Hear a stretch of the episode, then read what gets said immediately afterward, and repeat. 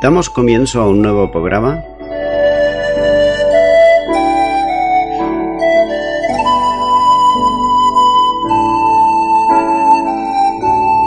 Servidores de Dios. Quien te habla es Manuel Cornejo.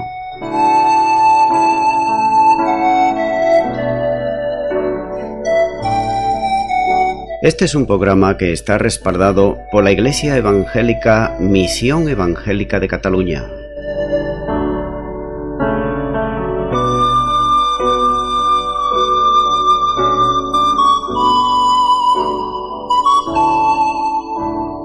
Estamos situados en la ciudad de Sabadell, en la avenida Mata de Pera número 239.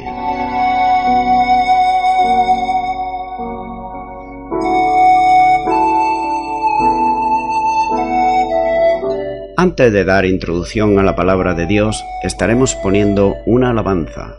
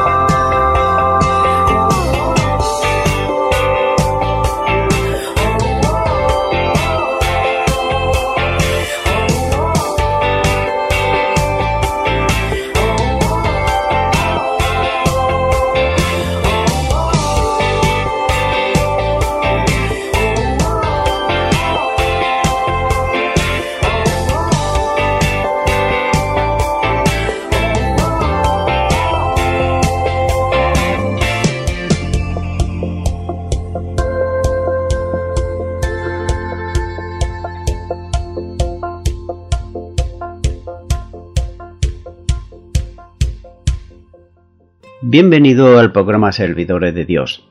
En el día de hoy estaré haciendo un comentario expositivo de la palabra de Dios y en esta ocasión va a ser en el Evangelio según San Juan. Y comienzo con Juan capítulo 2 versículo 6. Y estaban allí seis tinajas de piedra para agua conforme al rito de la purificación de los judíos, en cada una de las cuales cabían dos o tres cántaros.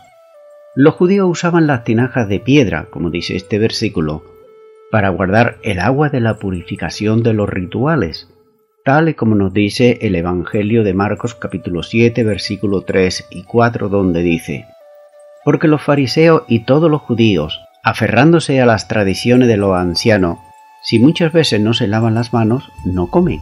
Y volviendo de la plaza, si no se lavan, no comen.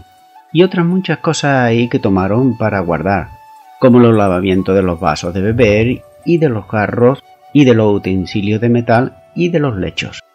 A diferencia de las tinajas de barro, creían, sin embargo, que se contaminaban si la usaban ya las que, las consideraban estas tinajas de barro como inmundas, como nos dice en Levíticos capítulo 11 versículo 33, donde dice, Toda vasija de barro, dentro de la cual cayere alguno de ellos será inmunda, así como todo lo que estuviere en ella, y quebraréis la vasija.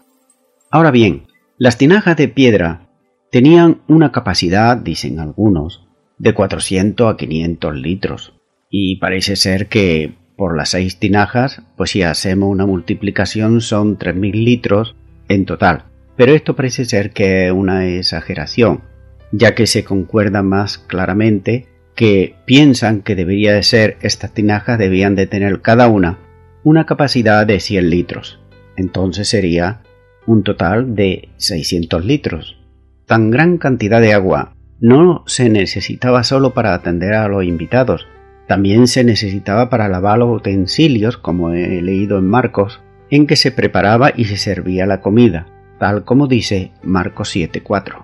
Continúo ahora con Juan capítulo 2 versículo 7 donde dice, Jesús les dijo, Llena estas tinajas de agua y las llenaron hasta arriba. Hallamos aquí varias enseñanzas en este versículo y en los siguientes que vamos a estar viendo. Veamos, por ejemplo, el primero. ¿Qué hace falta para que Jesús obre milagros tanto ayer como en el día de hoy? Porque te recuerdo que, como dice Hebreo, Jesucristo sigue siendo el mismo ayer, hoy y por siempre.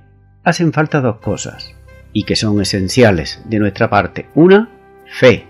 Fe en Él, en su palabra, en lo que Él manda. Y otra, obediencia a lo que Jesús manda. La fe debe de ir siempre unida a la obediencia. Por ejemplo, todos sabemos que lo principal que para que un avión pueda volar, ¿qué es lo que hace falta? Lo principal es el motor y el fuselaje. Sin una de estas dos cosas, el avión no puede volar. Así igualmente para que Dios obre en nuestras vidas, hace falta fe y obediencia para que se haga ese milagro. El milagro es algo sobrenatural y Dios puede hacer cosas sobrenaturales en nuestras vidas. Segundo, nótese por otro lado que los que llenaron las tinajas, es decir, los sirvientes, no dijeron mi ministerio no es ir a buscar el agua, y mucho menos llenar las tinajas. Ellos eran sirvientes, y como sirvientes obedecieron al Señor. El servicio es algo que no le gusta al hombre natural. Me refiero al servicio que no se ve en público. Ahora bien, al servicio del púlpito, de la plataforma, en ese suele haber muchos voluntarios y muchas voluntarias sin que nadie los llame. Pero para cargar el agua de las tinajas y echarla, para eso es difícil, muy difícil, encontrar voluntarios y voluntarias. Filipenses capítulo 2 versículo 3 dice, Nada hagáis por contienda o por vanagloria, ante bien con humildad, estimando cada uno a los demás como superior a él mismo. En tercer lugar, vemos que eh, cuando un judío veía una tinaja de estas características, era para satisfacer su sed y para la limpieza religiosa mandada por Moisés, como ya he mencionado anteriormente. Pero deseo hacer notar, cuando ellos veían las tinajas de piedra, le estaba recordando también la ley, y deseo hacer notar que la ley solo le fue dada a Israel como nación, Y esa ley fue escrita precisamente en piedra, como nos dice Éxodo capítulo 31 versículo 18. Y dio a Moisés cuando acabó de hablar con él en el monte de Sinaí dos tablas del testimonio, tablas de piedra escritas con el dedo de Dios. Y también les recordaba que les quitaría ese corazón de piedra que ellos tenían, como dice Ezequiel capítulo 36 versículo 26. Os daré corazón nuevo y pondré espíritu nuevo dentro de vosotros, y quitaré de vuestra carne de corazón de piedra, y os daré un corazón de carne. Por tanto, Jesús era la conexión entre los dos pactos, de Dios con el hombre, el antiguo pacto y el nuevo pacto. Jesús utilizó aquí estas tinajas para demostrarle que él tenía poder. Note que dije tenía el poder, lo tenía y lo tiene para purificar y limpiar al hombre. Lo tenía para crear todo aquello que hacía falta, lo necesario para satisfacer las necesidades del hombre, como era en este caso la boda. Tito capítulo 3 versículo 5 dice, nos salvó no por obras de justicia que nosotros hubiésemos hecho, sino por su misericordia, por el lavamiento de la regeneración y por la renovación en el Espíritu Santo. El cuarto punto que vemos en este versículo 7 es que era el día 6 y eran seis tinajas. El 6 significa lo incompleto y las seis tinajas significaban ineficacia de la purificación de la ley, que no lograba alcanzar la comunión perfecta del hombre con Dios. No porque la ley fuese mala, sino todo lo contrario, ya que la ley, como dice en el Nuevo Testamento, era santa y buena. Por tanto fue por la causa de la dureza del corazón del hombre, es decir, obedecían la ley de una manera externa, de apariencia, pero no de corazón, de manera que ese corazón precisamente se volvió de piedra. Por eso el Señor le tendría que dar un corazón de carne que sintiera. Lo mismo pasa al hombre y a la mujer, sea creyente o no lo sea, que escucha la palabra de Dios y la cumple de una manera externa, es decir, para que lo vean los demás, y no de corazón.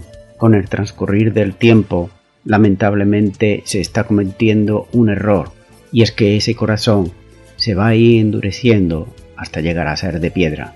Santiago 1.22 dice, Pero ser hacedores de la palabra, y no tan solamente oidores, engañándoos a vosotros mismos.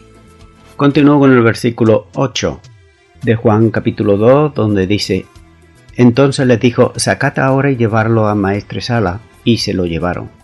El milagro se llevó a cabo instantáneamente, y además de una manera eh, que lo engrandeció en sobremanera. El Señor dice, sacad ahora y fue hecho sin más ceremonia a la vista de los asistentes. Lo mismo puede hacer sin decir una sola palabra, tan solo con su voluntad. Note que Jesús no dio ningún mandato para que el agua se convirtiese en vino. El Señor Jesús puede hacer grandes cosas sin hacer ningún ruido, ya que Él obra grandes cambios, ya que puede ser en una persona o puede ser en la naturaleza o en la materia. En este caso Jesús quiso que el maestre Sala, es decir, el encargado de los sirvientes, se le llevase ese vino para que él lo pudiera comprobar. Y sigue diciendo Juan 2, 9 y 10.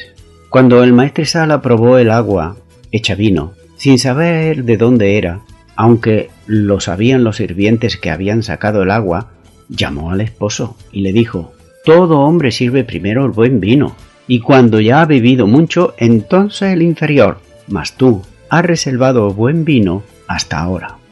El maestro Sala, que era el jefe de los que servían, el encargado del banquete, él no sabía del milagro, pero los sirvientes sí que lo sabían. Por tanto, vemos que el maestro Sala quedó muy sorprendido porque la costumbre era de dar el buen vino al principio y más tarde el malo. Vemos varios puntos significativos aquí en cuanto al maestresala. El primero que vemos es que el maestresala quedó muy sorprendido, porque la costumbre era la de dar el buen vino al principio y más tarde el malo, ya que con el paso del tiempo pues estaban un poquito alegres y no se daban cuenta de cómo era el vino. Por tanto, el maestre Sala representaba simbólicamente al pueblo de Israel aquí también, de aquella época, pensando el pueblo de Israel que nada debía de cambiar, que la ley lo era todo. Lo mismo le sucede a las personas que son legalistas, sean hombres o sean mujeres, que piensan que nada debe de cambiar. Sin embargo, la misma palabra de Dios nos enseña de dónde está el Espíritu de Dios, siempre allí debe de haber libertad. Pero sin embargo, se puede añadir también que donde existe legalismo hay esclavitud. El legalismo precisamente, en vez de traer libertad, hace todo lo contrario. Deja las cosas tal y como son. Aunque estén mal hechas, continúan haciéndolas.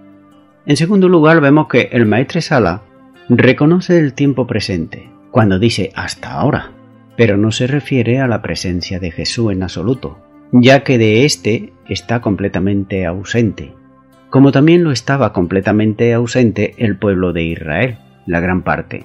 Note que el legalismo está ausente del Señor Jesús siempre, porque está pensando siempre en aquellas cosas legales, en aquellas cosas que no deben de cambiar, en aquellas cosas que si cambian parece como que se van a morir, aunque como he dicho, aunque estén mal hechas, ellos las continúan haciendo, pero en cambio ponen toda su atención en que todo sigue igual, como he dicho, aunque esté mal. Pero él reconoce que este vino era superior a la calidad del antiguo. Quiere decir que el nuevo pacto es superior.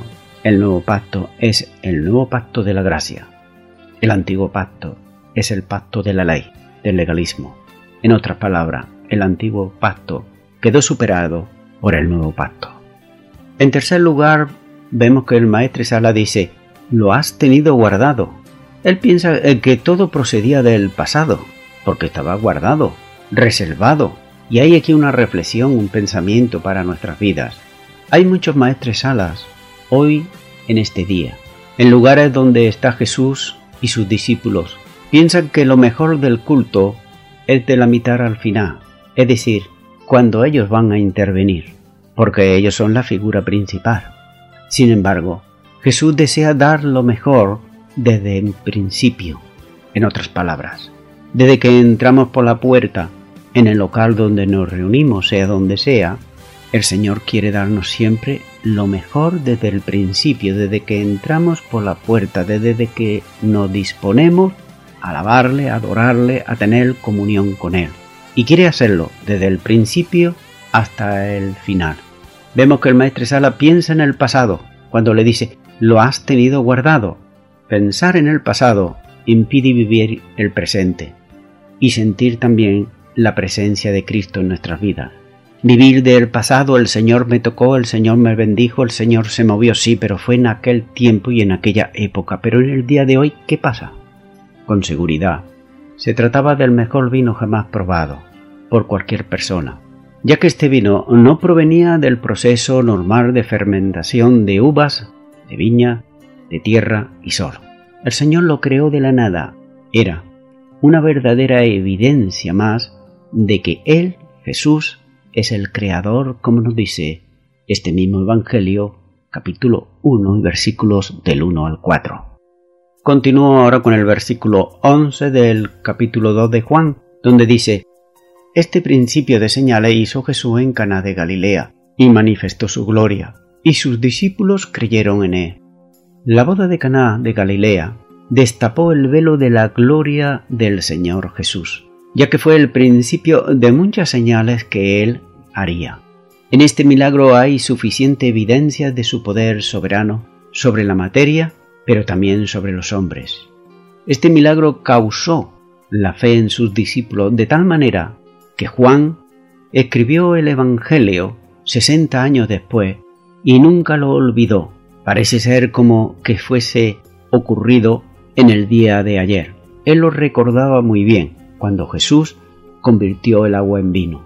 Ahora bien, el resultado de este principio de señales de Jesús fue doble. Primero manifestó su gloria, como nos dice Juan 1.14. Y acá el verbo fue hecho carne, y habitó entre nosotros, y vimos su gloria, gloria como del unigénito del Padre, lleno de gracia y de verdad. Esto es, Jesucristo mostró su deidad. Las señales, como dice este versículo, de Jesús no eran simple demostraciones poderosas de compasión, no, ni mucho menos, ya que estaban diseñadas para revelar quién era Él en realidad, pues ellas manifestaban de manera inequívoca que Dios estaba obrando en Él. Hay varios versículos, pero solamente voy a mencionar tres nada más. Por ejemplo, este Evangelio de Juan capítulo 3 versículo 2, capítulo 6 versículo 2 y también el capítulo 20 versículo 30. No obstante los milagros y señales y maravillas no necesariamente convencían a las personas de creer en el Señor y en el Evangelio. Es decir, no todas creyeron ni mucho menos, sino muchas veces era una minoría. Por ejemplo, hallamos en Juan capítulo 12 versículo 37 como ahí no creyeron. También vemos en el Evangelio de Mateo capítulo 11 versículos 20 al 24. Y también lo vemos en Lucas 16 versículo 31.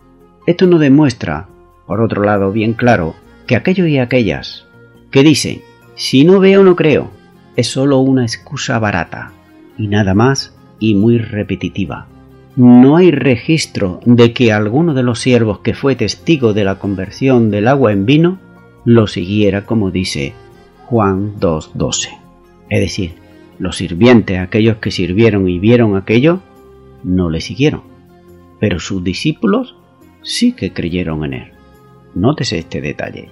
Es sorprendente que Jesús, al parecer, salió de Caná, solo con los discípulos que habían ido con él, a pesar de haber realizado un milagro, como no se había visto desde cuando Dios creó la harina y el aceite del tiempo de Elías y Eliseo, como nos lo muestra en el primer libro de Reyes capítulo 17 versículo 8 y 16 y también el segundo libro de Reyes capítulo 4 versículo 1 al 7, desde entonces no se había hecho un milagro así.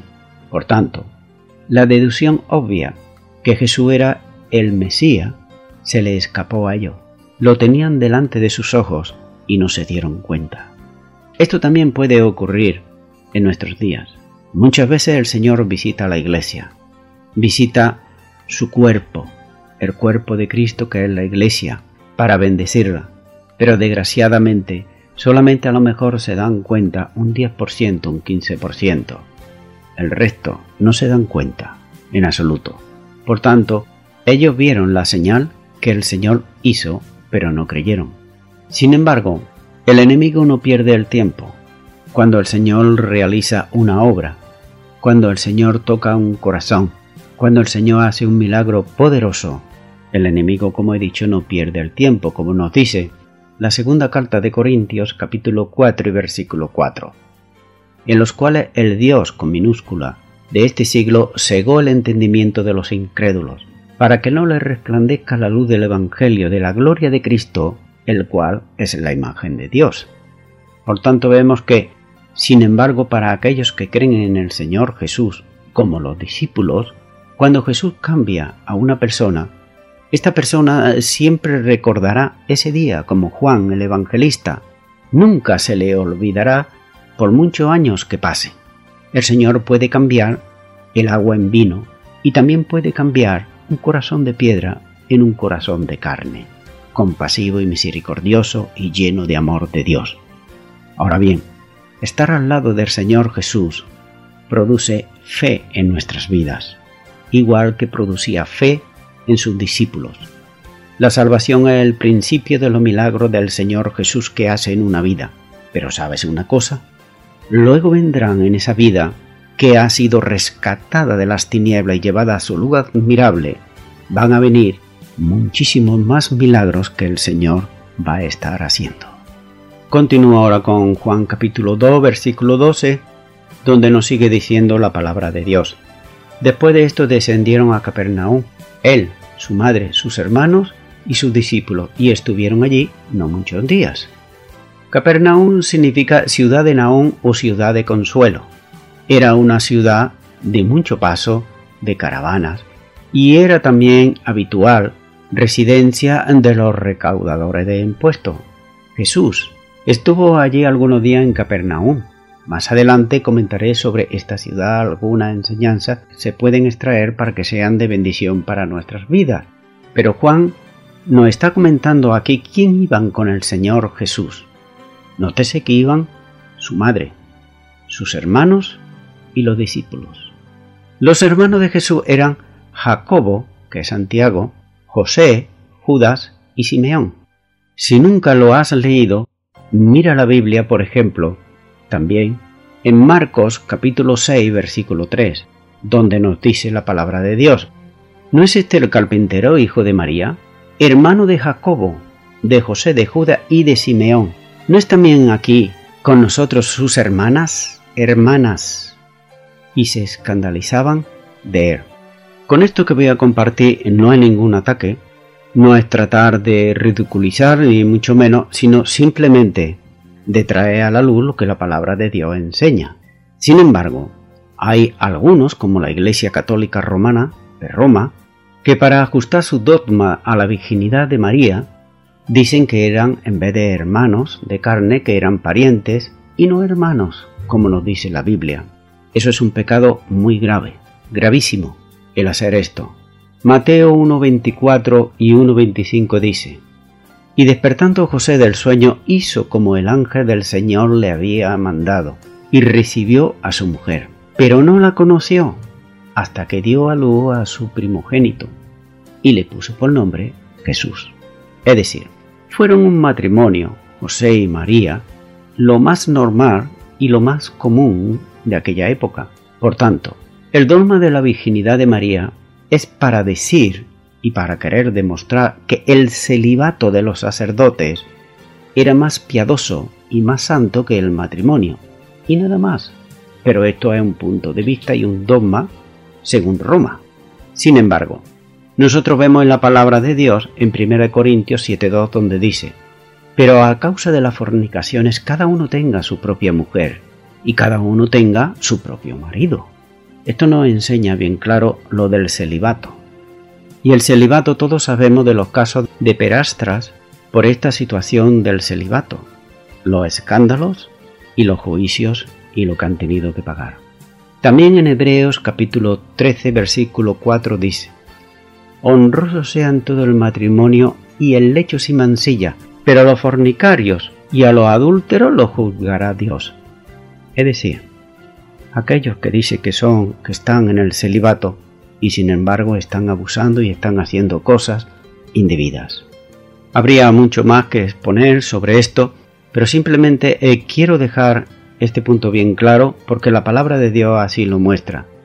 Y lo que muestra es que el Señor Jesús tenía hermanos y tenía hermanas de carne. Y continúa ahora con Juan capítulo 2 versículo 13 donde dice, estaba cerca la Pascua de los judíos y subió Jesús a Jerusalén. En línea recta, desde Nazaret hasta Jerusalén, parece ser que hay aproximadamente unos 102, 100 kilómetros y cada año desde los 12 años de edad, Jesús asistía a celebrar a Jerusalén la Pascua como buen judío. Jesús desde los 12 años hasta los 30 años fue a Jerusalén como un judío más, normal y corriente. Pero ahora, cuando comienza su ministerio, iría no como un judío más normal y corriente, sino que iba a ir como el Mesías prometido. Esto cambiaba mucho, como veremos más adelante. Por tanto, la fiesta de la Pascua conmemoraba la liberación de Israel de su esclavitud de Egipto. Era cuando el Señor mató con su ángel de la muerte al primogénito de los egipcios pero pasó por encima de las casas de los israelitas, como nos dice Éxodo capítulo 12 versículo 27. Vosotros responderéis, es la víctima de la Pascua de Jehová, el cual pasó por encima de las casas de los hijos de Israel en Egipto, cuando hirió a los egipcios y libró nuestras casas. Entonces el pueblo se inclinó y adoró. La celebración anual, el día 14 del mes Nisan, es decir, entre marzo y abril, ese día entre las 3 y las 6 de la tarde sacrificaban corderos y comían la cena de la Pascua, en obediencia precisamente a Éxodo capítulo 23 versículos 14 al 17 donde nos dice la palabra de Dios. Tres veces en el año me celebraréis fiesta. La fiesta de los panes sin levadura guardarás. Siete días comerás de los panes sin levadura, como yo te mandé en los tiempos del mes de Abid, porque en él salite de Egipto, y ninguno se presentará delante de mí con las manos vacías. También la fiesta de la siega, los primeros frutos de tus labores, que hubieras sembrado en el campo, y la fiesta de la cosecha a la salida del año, cuando hayas recogido los frutos de tus labores del campo. Tres veces en el año se presentará todo varón delante de Jehová el Señor. Es decir, que tenían que ir tres veces al año a Jerusalén a celebrar esta fiesta. Sigue diciendo este versículo 13, subió Jesús a Jerusalén para observar la Pascua y la fiesta de los panes sin levadura, que seguían inmediatamente tal como dice en Ezequiel capítulo 45 versículo 21 también. Dice, el mes primero a los 14 días del mes tendréis la Pascua, fiesta de los siete días, se comerá pan sin levadura. Esta es la primera de las tres Pascuas que se mencionan en el Evangelio de Juan. Las otras son en Juan capítulo 6, versículo 4 y también Juan capítulo 11 y versículo 55. Voy concluyendo ya con esto. La palabra Pascua, del hebreo pasad, es decir, pasar por encima, dejar a un lado, es la fiesta instituida por Dios en conmemoración de la liberación de Israel de Egipto, como he dicho anteriormente. Y en el Nuevo Testamento el apóstol Pablo enseña inspirado por el Espíritu Santo en 1 Corintios 5:7. Limpiaos pues de la vieja levadura, para que seáis nueva masa, sin levadura como sois, porque nuestra Pascua que es Cristo ya fue sacrificada por nosotros. Este mandamiento de Pablo a la iglesia en Corintio emplea el lenguaje figurado del mandamiento de Dios a Israel concerniente a la Pascua y a la fiesta de los panes sin levadura, como dice Éxodo capítulo 12 versículo del 1 al 51. La vieja levadura, que tenía que ser quitada o depurada, en ese caso eran las inmoralidades y el pecado que había dentro del pueblo de Israel. La cultura, sin embargo, cuando Pablo escribe aquí a los Corintios, la cultura del siglo I, aprobaba toda clase de impureza y de inmoralidades. Pero sabes una cosa, el cristiano tanto en la época de Corintios como en el día de hoy es una persona redimida de esa vana manera de vivir de una cultura que no sabe en muchos casos ni lo que está bien ni lo que está mal hace lo que le place y nada más. Muchas veces, desgraciadamente, el cristiano que dice que es cristiano pero que en realidad es cristiano carnal, trata de justificarse de sus pecados diciendo, es que así soy yo, es que siempre lo hice de esa manera, todo el mundo lo hace, o así se hace en mi país, o se hace en mi ciudad. Sin embargo, debieran más bien de decir, voy a limpiarme de la vieja levadura. Amigo y amiga que me está escuchando, dice la palabra de Dios que porque nuestra Pascua que es Cristo ya fue sacrificada. El Cordero sacrificado por los israelitas en el desierto para escapar de la muerte, que nos dice Éxodo capítulo 12, vino a ser figura de la muerte del Cordero de Dios que quita el pecado del mundo. Vino a ser la figura de la muerte del Cordero de Dios que quita el pecado del mundo. La levadura tenía que quitarse antes de que comenzara la fiesta de los siete días con panes sin levadura, cuando se comía el cordero de la Pascua. También se comían los panes sin levadura, como dice Éxodo 12, versículo 8. Pablo dice a los Corintios que Cristo ya había sido sacrificado y por eso era tarde para que se hallara todavía en su casa levadura del pasado. De igual manera, el hombre y la mujer en el día de hoy en toda época, para reconciliarse con Dios, solo lo puede hacer a través del Señor Jesucristo que es el Cordero de Dios que ya fue sacrificado.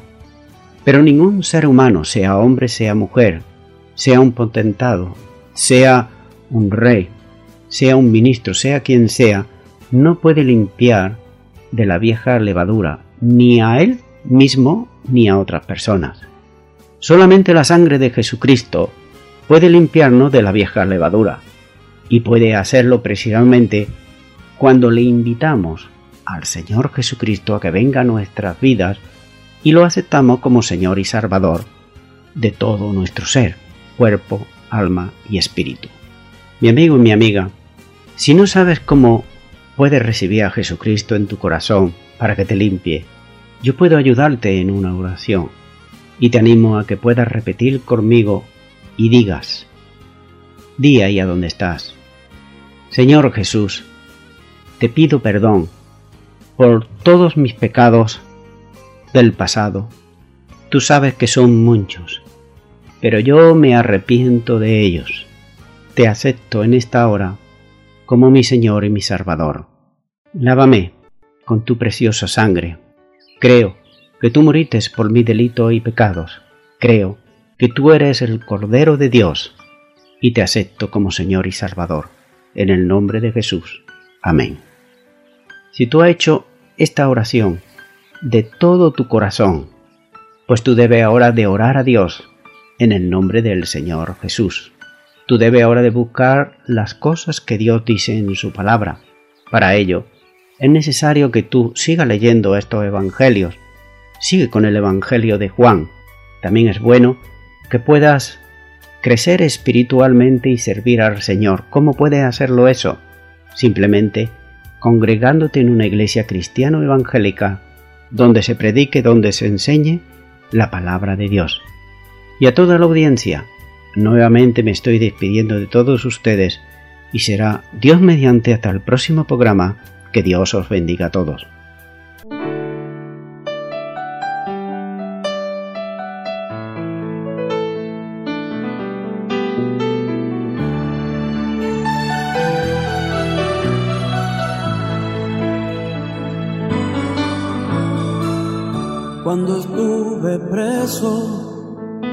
A mí.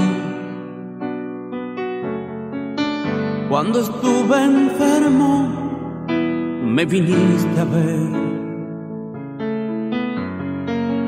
Cuando estaba solo, fuiste tú mi compañía. Me diste agua de vida, o oh, cuando tuve sed. Cuando estuve en silencio, escuché tu voz. Cuando tuve hambre, me diste de comer. Cuando mi llanto era amargo, fuiste mi consolador. Siempre estás conmigo, Jesús de Nazaret. Jesús de Nazaret, tú eres el Señor y dueño de mi vida. Jesús de Nazaret, Señor, si me falta sé que moriré. Jesús de Nazaret, mi cárcel de pronto se quedó vacía. Porque llegaste tú, Jesús